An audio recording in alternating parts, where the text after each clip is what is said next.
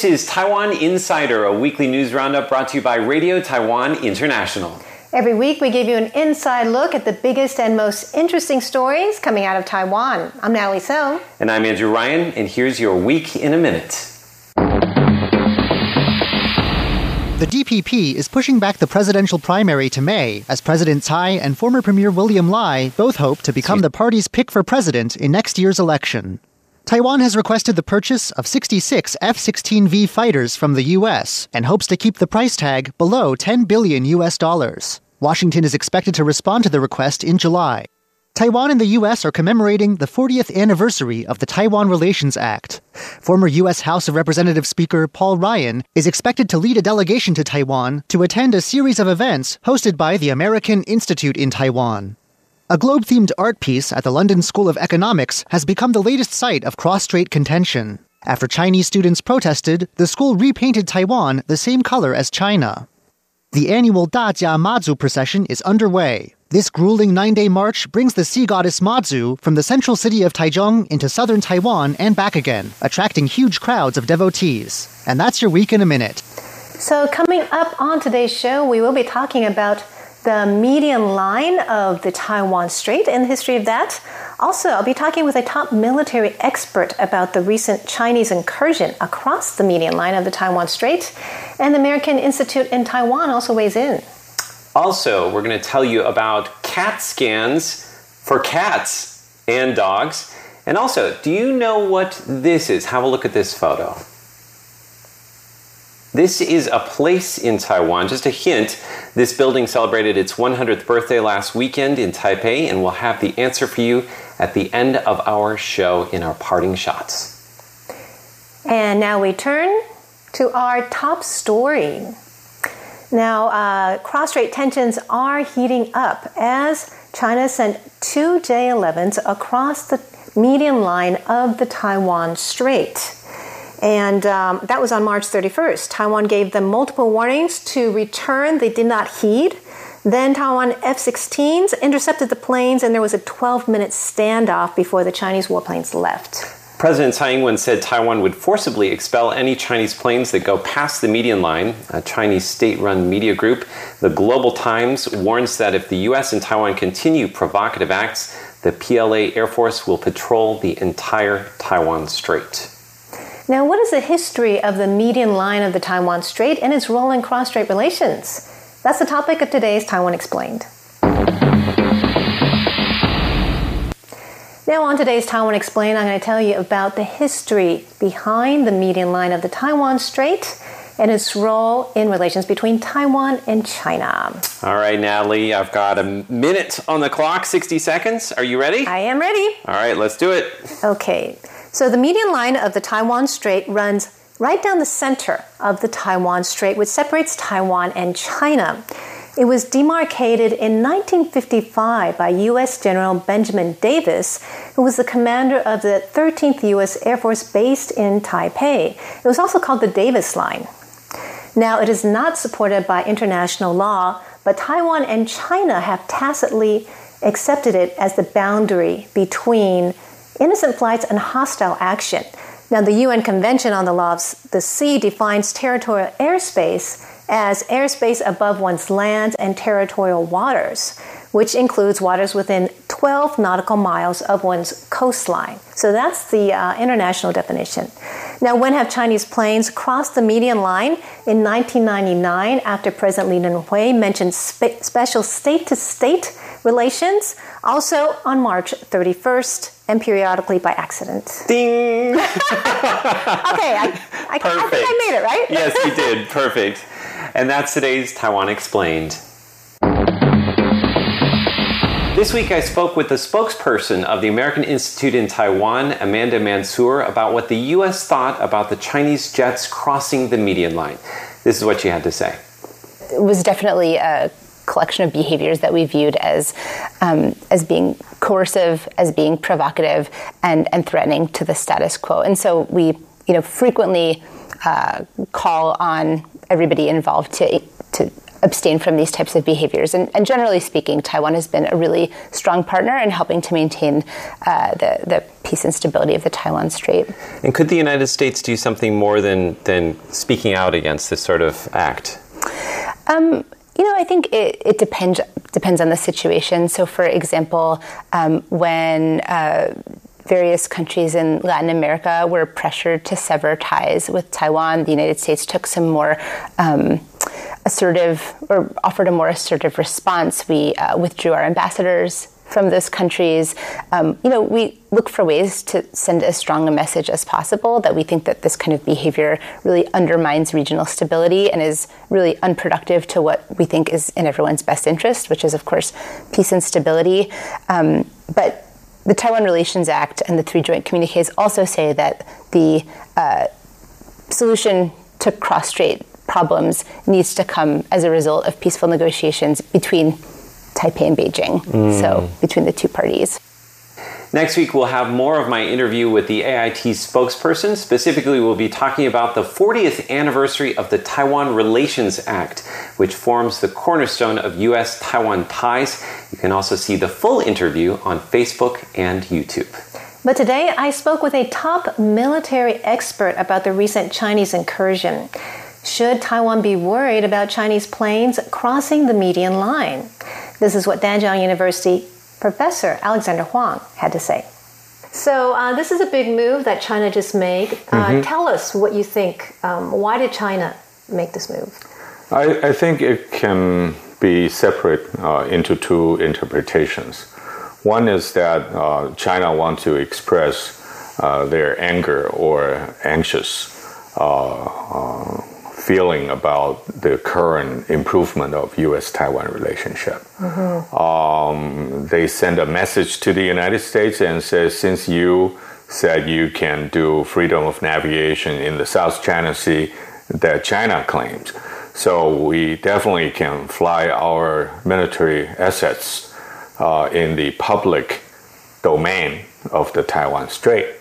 Um, so that's one message. Another message, of course, is uh, obvious to to warn Taiwan that not to uh, either go for independence or get too closer to the United States. Um, so I think uh, it's, it's, it's a mixed message.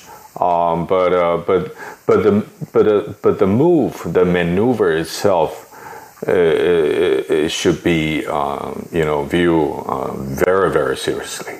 Right. We we we uh, because because last time they, you know, almost all the time, if you go to our air combat control center, you will see that sometimes that because of the weather condition or a tactical maneuver, that they will you know move a little bit beyond the medium line to our side but they will quickly move away. But but but the last time they um, go directly, if we look at the path, uh, you know, with a very threatening tactical maneuver, was 20 years ago when uh, former President Lee Teng-hui pronounced the so-called special to state-to-state relationship. Uh, and uh, a few weeks back, uh, in end of March, that they did it again and stay on this side of median line for around 10 minutes uh, and with some other backup sorties coming over as well. Right, that's a big so threat. so that so we need to look at this issue very very seriously. I think uh, it's not only one National Security Council meeting to deal with those. So we need to communicate um, with our friends, uh, and also we need to sit down with our, you know, uh, senior military officers uh, to have a very very serious seminar to talk about uh, possible futures. So, do you think that President Tsai uh, took the right strategy? I mean, if it happens again, do you think they should expel the planes, or they should do deal with it in another way? Well, I, I think it's better that political leaders only deliver um, political messages and, um, and, and try to refrain from giving detailed instructions mm-hmm. uh, for military operations or, or, or actions because we all know that China will test the line again uh, at some point. uh, as long as the United States announced a new uh, arms sales item to Taiwan, or any politician says something that Beijing dislike, then they would have the excuse to do it again. So, so they are coming.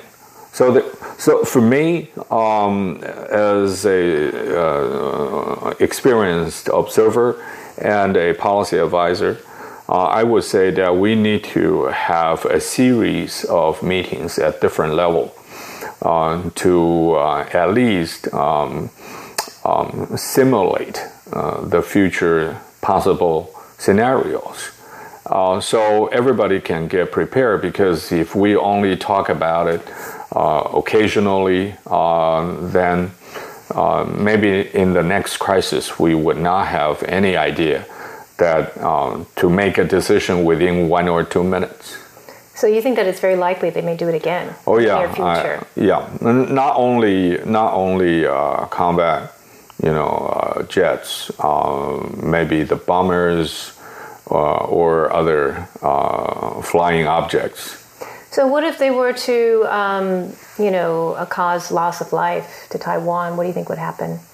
Well, that will be um, a tragedy, I think, um, because um, if if the uh, cross-strait tension involves in loss of lives, uh, then it will definitely become a crisis, especially during the time when we have a huge political movement uh, in Taiwan. election, right? The election is coming coming up, so so it could be used um, by either side to make their own preferred interpretation, and um, it may not work for China's interests. Uh, so the other, that something that we don't uh, talk a lot is whether um, this action uh, in late March was out of uh, you know a direct central command That was Danjiang University professor Alexander Huang, and we'll be featuring that full interview on YouTube.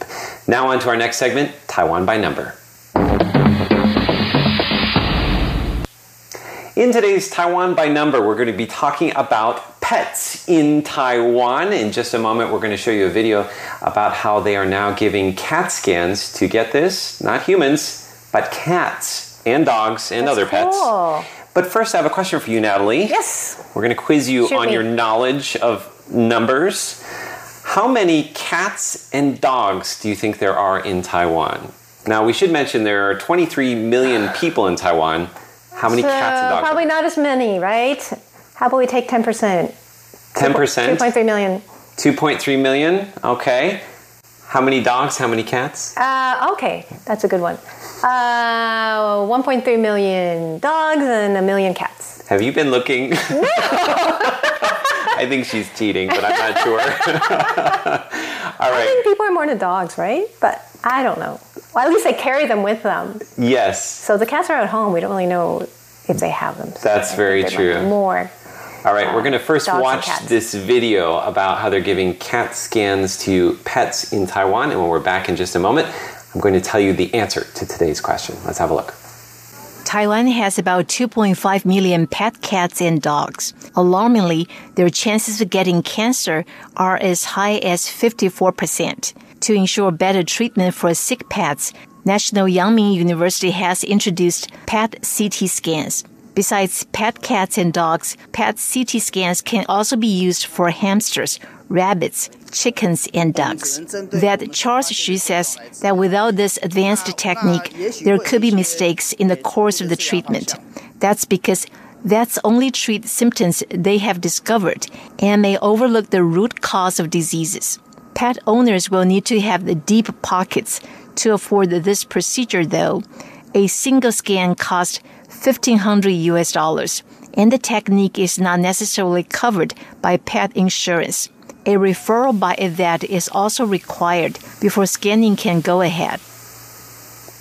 Those pets are so cute. I'm glad they're having cat scans for, for cats and, and dogs. Absolutely. 54% of these animals will get cancer. I had That's no idea it was so high. Absolutely. So let's move on now to the number that I asked you to guess. I asked you how many Yes. pet cats and dogs there are in Taiwan. You said 2.3 million. Let's have a look at the answer. Ah, very close. I think you were peeking at my information there, Natalie.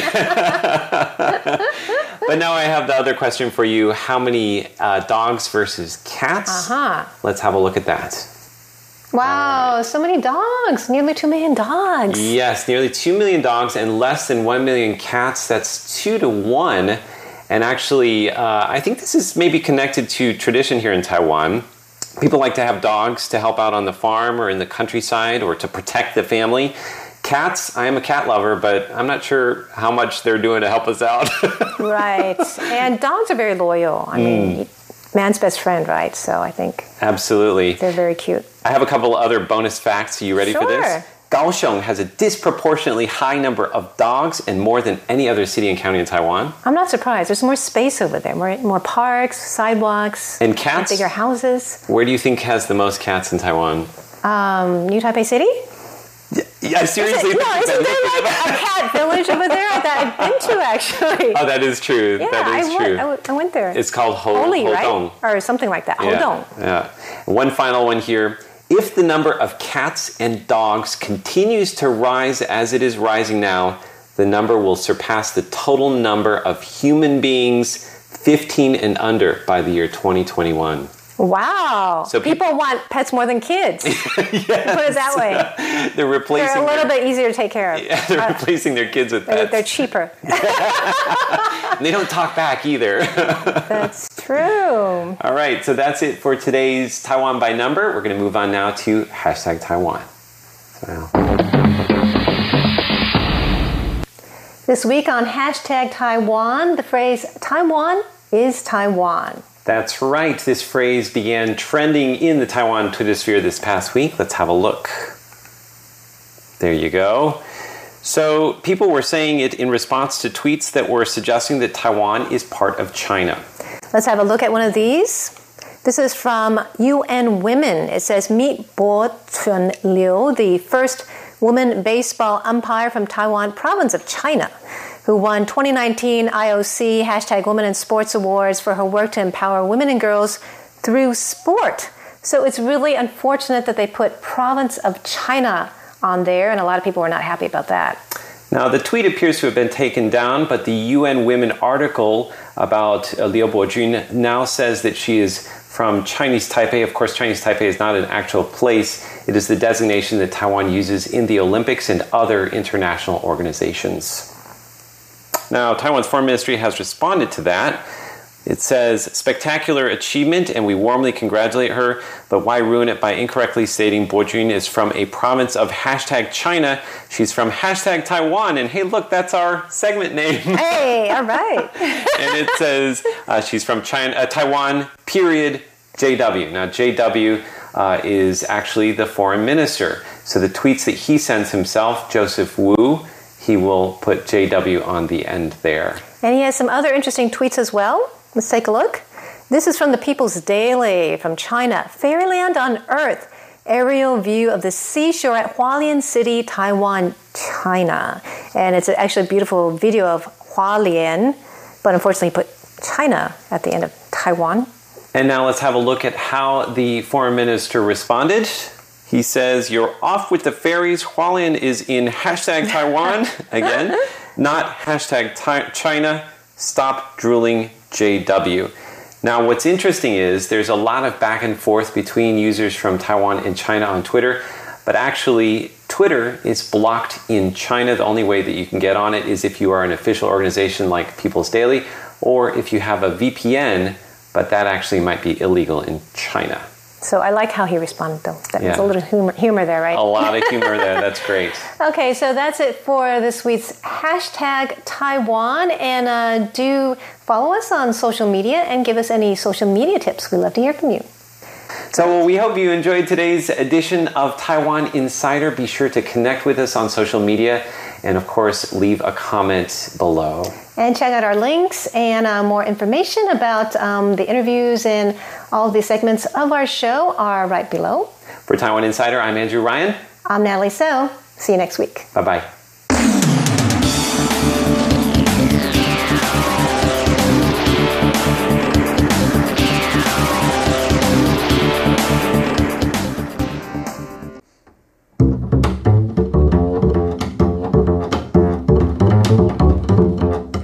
Taiwan Today with Natalie So. Hello and welcome to Taiwan Today. I am Natalie So. Two Chinese jets crossed the median line of the Taiwan Strait on March 31st. It's the first time in 20 years that China made such a provocative move, and they're warning that they may do so again. Now, today, to talk with me about this issue is military affairs expert Danjiang University professor Alexander Huang. It's great to have you on the show. It's my pleasure. So, uh, this is a big move that China just made. Uh, mm-hmm. Tell us what you think. Um, why did China make this move? I, I think it can be separate uh, into two interpretations. One is that uh, China wants to express uh, their anger or anxious feeling about the current improvement of U.S.-Taiwan relationship. Mm-hmm. They send a message to the United States and say, since you said you can do freedom of navigation in the South China Sea that China claims, so we definitely can fly our military assets uh, in the public domain of the Taiwan Strait. So that's one message. Another message, of course, is uh, obvious to, to warn Taiwan that not to uh, either go for independence or get too closer to the United States. Um, so I think uh, it's, it's, it's, a mixed message, but the move, the maneuver itself, uh, it should be um, you know viewed uh, very very seriously because last time they almost all the time, if you go to our air combat control center, you will see that sometimes that because of the weather condition or a tactical maneuver, that they will you know move a little bit beyond the medium line to our side, but they will quickly move away. But but but the last time they go directly, if we look at the path, uh, you know, with a very threatening tactical maneuver was 20 years ago when uh, former President Lee Teng-hui pronounced the so-called special to state-to-state relationship.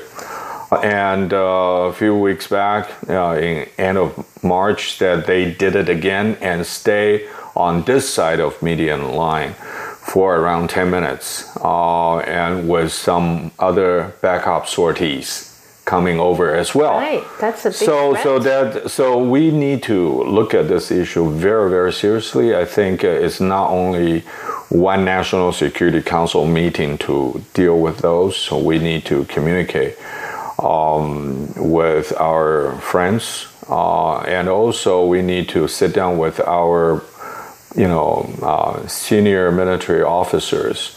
Uh, to have a very, very serious seminar to talk about uh, possible futures. So they are warning that they may do this again. They said they might even patrol the Taiwan Strait if we keep on colluding with the U.S. Those were mm-hmm. their words, right? And then President Tsai reacted by saying she's going to forcibly expel anybody, mm-hmm. any planes that, yeah. that cross. Yeah. So you know the, the tensions are heating up. What do you think that Taiwan should do, and what do you think might happen? Well, the president's message is strong. I think uh, when she said that, she thought about uh, the political impact that she wanted to boost domestic morale. Mm-hmm. She wanted to deliver a stronger message to Beijing. Um, but in pure military sense, um, to um, expel or or to chase away uh, an uh, enemy uh, airplane uh, in such high speed is a pretty dangerous uh, move. You can lose your uh, own people as well. Right, right, right. Uh, and for combat pilots, you know, the only the survivor can give a story. Mm. If you got shot down, then um, then that's all your fault because you had no longer had a chance to defend your position or to explain to to the world that uh, you were shot first, or or you you know uh, that it was uh, the other side that tried to intimidate me first. So for combat pilots, uh, they need very very clear uh, ROEs. We call rule of engagement.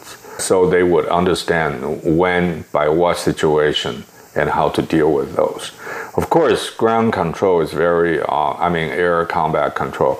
It's also very uh, important that we need to have experienced senior pilots uh, and uh, maybe generals uh, that sitting in the air operation control center and instruct our pilots to deal with uh, a situation that we probably can never imagine at this time.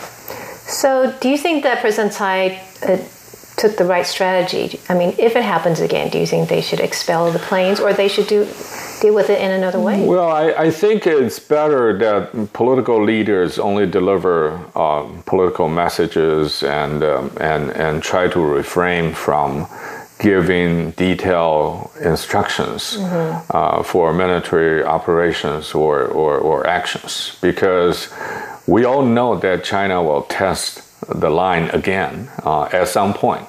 Uh, as long as the United States announced a new uh, arms sales item to Taiwan, or any politician says something that Beijing dislike, then they would have the excuse to do it again. So, so they are coming. So for me, as a experienced observer and a policy advisor, uh, I would say that we need to have a series of meetings at different level to uh, at least simulate uh, the future possible scenarios. Uh, so everybody can get prepared because if we only talk about it occasionally, then uh, maybe in the next crisis we would not have any idea to make a decision within one or two minutes. So you think that it's very likely they may do it again? Oh yeah, I, yeah. Not only not only uh, combat you know, uh, jets, uh, maybe the bombers uh, or other uh, flying objects. So, what if they were to, um, you know, cause loss of life to Taiwan? What do you think would happen? Well, that will be um, a tragedy, I think. Um, because um, if if cross-strait tension involves in loss of lives, uh, then it will definitely become a crisis, especially during the time when we have a huge political movement uh, in An Taiwan. Election, right? The, the election is coming up. up. so so it could be used um, by either side to make their own preferred interpretation, and um, it may not work for China's interests. That something that we don't uh, talk a lot is whether this action uh, in late March was out of a direct central command uh, to give a warning shot to the United States and Taiwan, or it was out of uh, a kind of conflicting views that the uniform service on the other side wanted to have a strong position, and the uh, party leadership thought, you know, if you are, if you guys are careful, um, you know, be more careful, then we can let you do it. But but given them specific instruction not to cause trouble, not to have direct engagement, not to log on Taiwan's fighter jets. You know, this is something we don't know. We need to find out later. Mm. Mm. So you think it could be the PLA that really wants to come over, but not Xi Jinping who wants this. No, it may not be the civilian leadership's initiative to do this. Mm. Uh, it might be more hawkish uh, people that in uniform uh, that insist that uh, Taiwan is going too far, or the United States and Taiwan is getting too close. So, so they want to, you know, send a message. So, what do you think Taiwan should do? In addition to what I said uh, in the uh, command and control structure, I think we need to um, sit back and review our future policy with the Chinese. Uh, if we really uh, say what the United States wanted us to say or, or to show the stand with the United States and say whatever the United States say to China, um, then make China feel that we are taking one side uh, and we are on the side of anti-China sentiment, then we will have more direct threat. So I think we need to talk to the United States. We even need to explain to the United States that that we are only 70 nautical miles away from the Chinese continent, And so they have a direct and very quick threat to us on the daily basis. So we must be able to maintain certain levels of communication with the other side uh, to mitigate threat, uh, to deal with a possible crisis. It's not just you know we are with you, but we, we, we sometimes we will not antagonize China on the regular basis for nothing. First of all, we need to have a policy uh, review that how to re-engage China. The other is to have an education to the more general public that you know cross-strait tension uh, is not only verbal; it could be physical, and um, any result of a uh, direct conflict uh, would not be in the, in the interest of uh, the entire population. Definitely not in the interest of businessmen.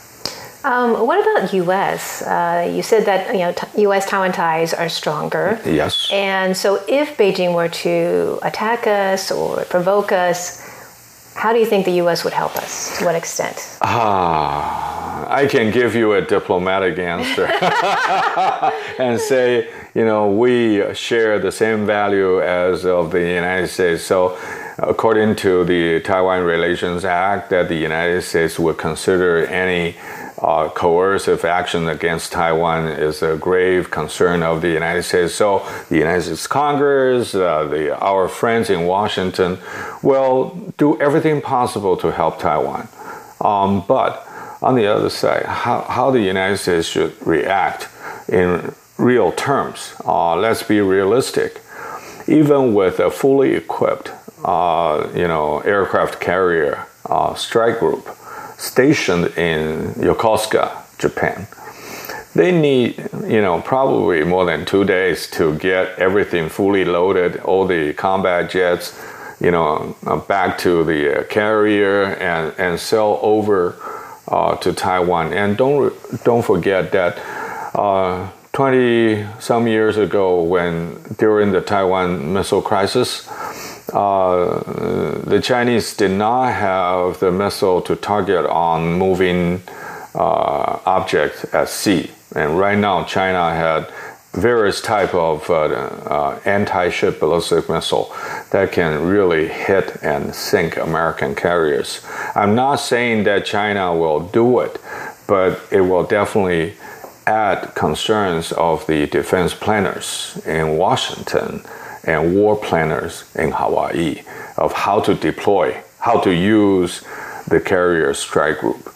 So it's not as simple as 25 years ago. Now the situation is more complicated, and China is more capable. They have more tools in, the box uh, that they can use. So, so I would say that um, you know, sit down, find a way uh, to re-engage is very important.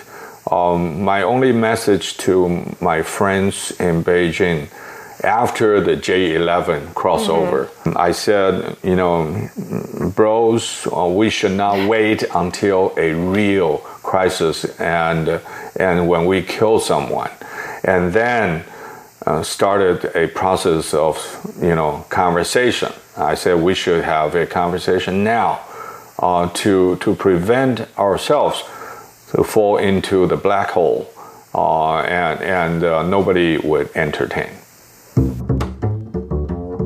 That is military expert Professor Alexander Huang of Nanjing University. We'll be talking to him more about recent tensions with China and the U.S. commitment to Taiwan next week. Thanks for tuning in to Taiwan Today. I'm Natalie Tso.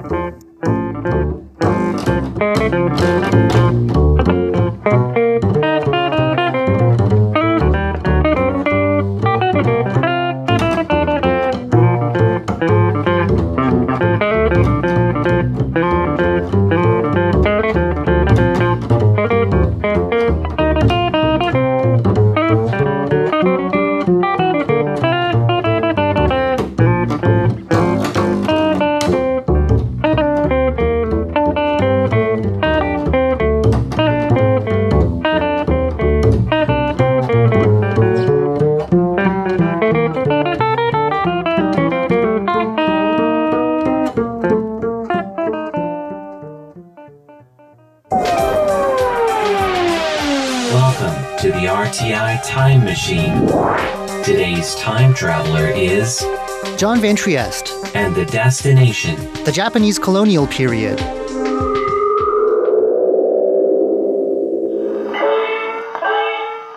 It's been over 100 years since Taiwan's musicians started recording their music.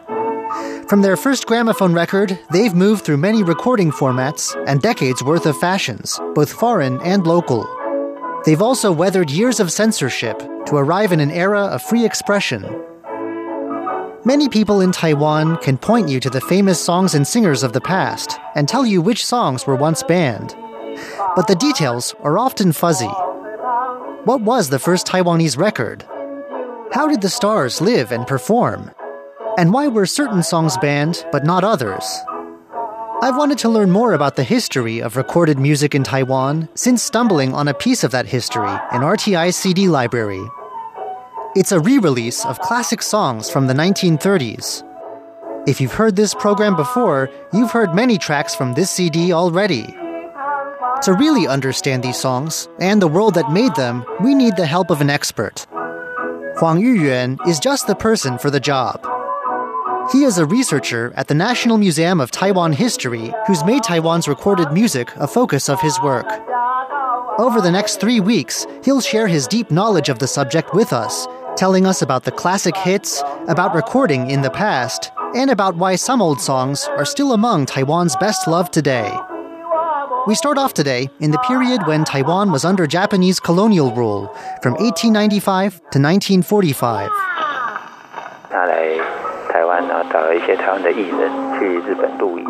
the first ever recording by Taiwanese musicians was made during this era, in 1914.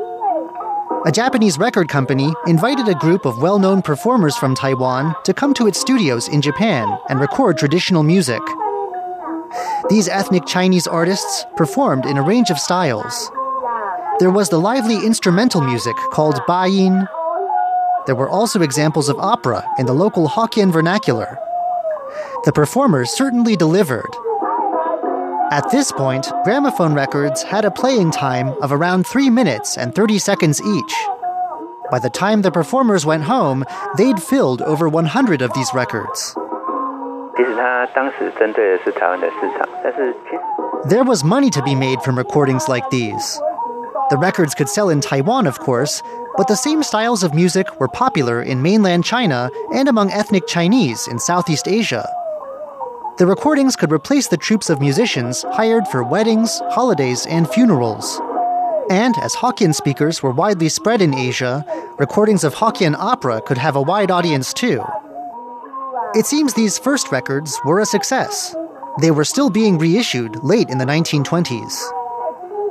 Even after some musicians moved away from traditional styles, Taiwanese records remained popular outside of Taiwan too.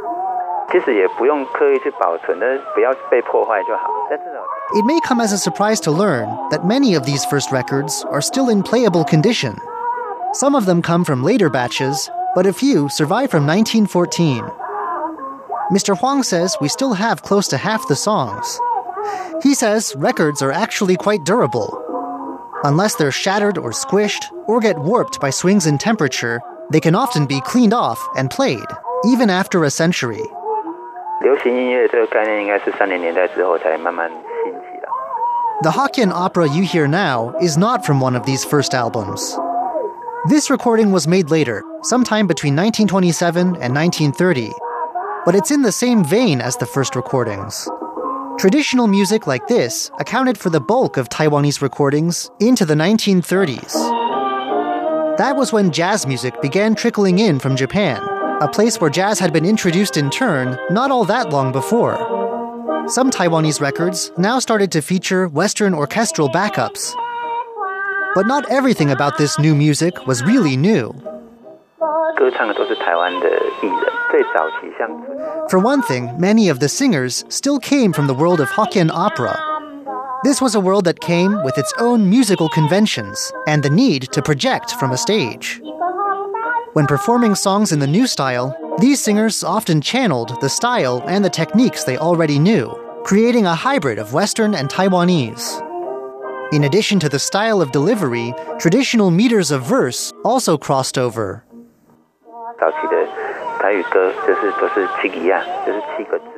In the 1930s, pop songs stuck to the verse patterns of the opera, with many seven syllable lines. This familiar pattern only loosened up in later years. The new songs also had pentatonic melodies that carried a traditional flavor, though in the hands of Japanese arrangers, these could sometimes take on a Japanese feel. All in all, this new music was an interesting blend. 那时候台湾其实还没有这种录音室。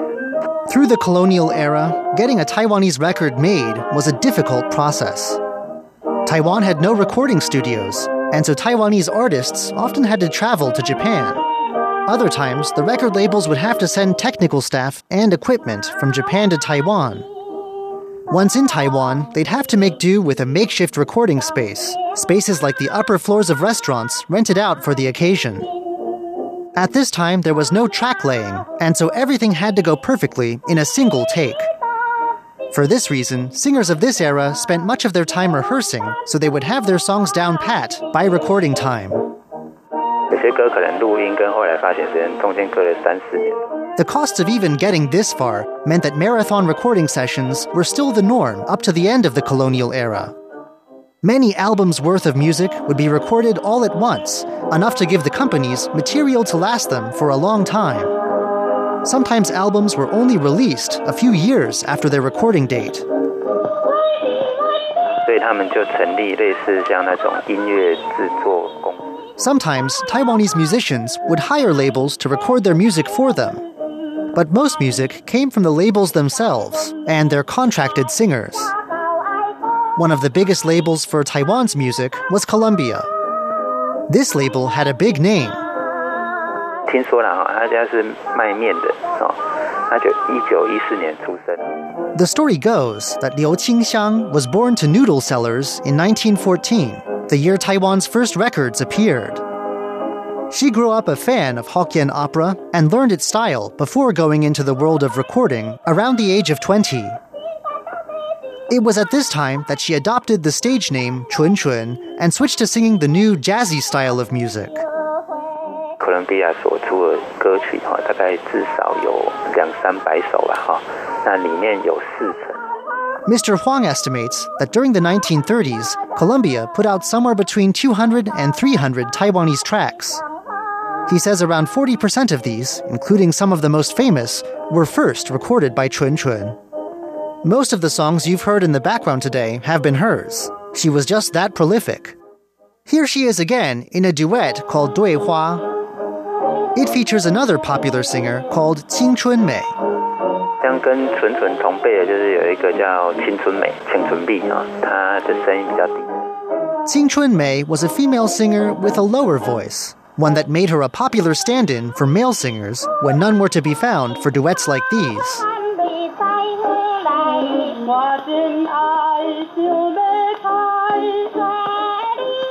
但她不到三十岁就过世啊，二十九岁过世，一九四三年。 Chun Chun would die young after a short career. She passed away in 1943 at around the age of 29. Qing Chun Mei, meanwhile, is said to have married a Japanese person, leaving Taiwan and the spotlight behind.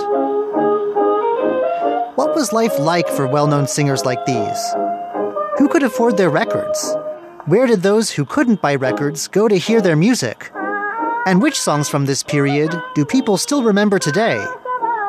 Join me again next week when Mr. Huang returns for more. I'm John Van Trieste, and I hope you'll join me again next week for another journey through time.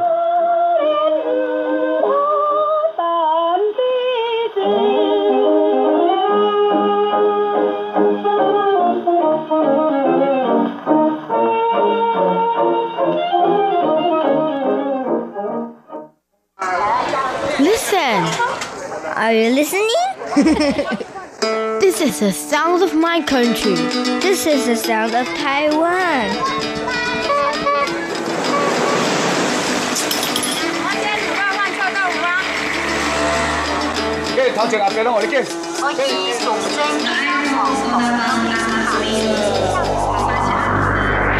Taiwan, a small island with a whole world of sounds.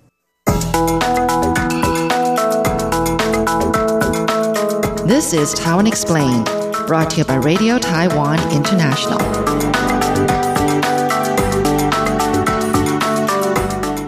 Now, uh, cross strait tensions are heating up as China sent two J 11s across the median line of the Taiwan Strait. And um, that was on March 31st. Taiwan gave them multiple warnings to return. They did not heed. Then Taiwan F 16s intercepted the planes, and there was a 12 minute standoff before the Chinese warplanes left.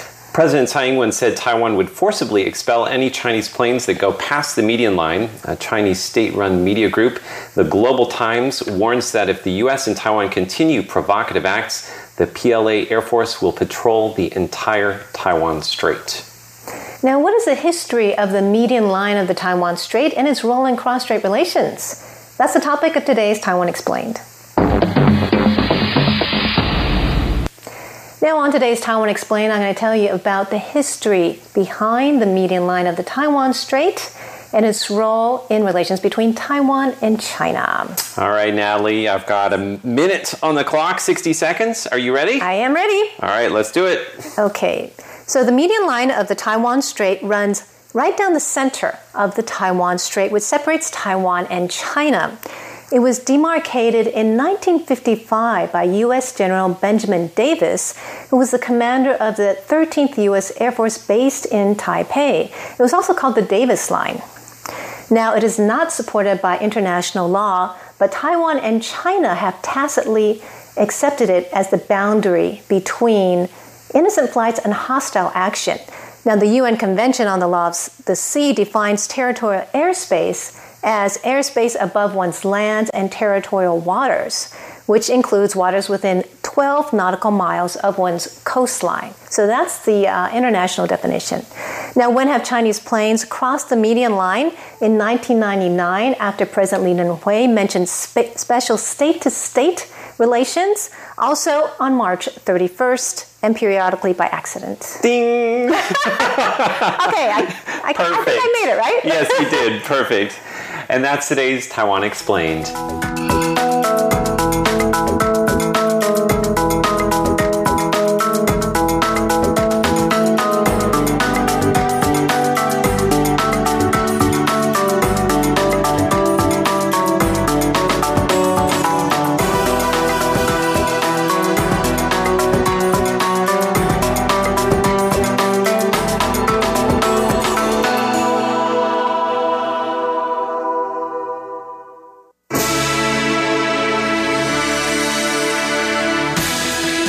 For listening to Radio Taiwan International, broadcasting from Taipei, Taiwan.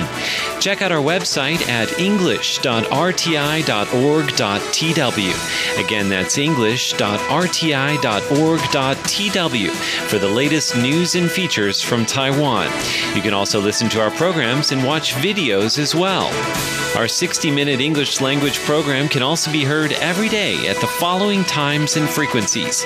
In southern China and South Asia from 1600 to 1700 UTC on 6180 kilohertz. Again, that's in southern China and South Asia from 1600 to 1700 UTC on 6180 kilohertz. And in Southeast Asia from 0300 to 0400 UTC on 15320 kilohertz. Again, that's in Southeast Asia from 0300 to 0400 UTC on 15320 kilohertz.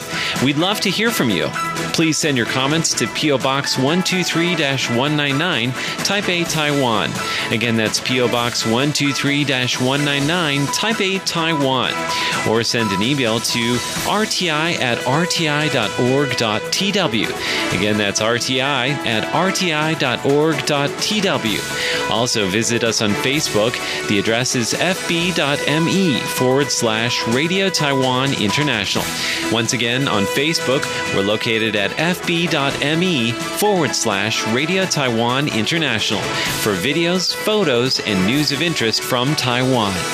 Thank you once again for listening to Radio Taiwan International.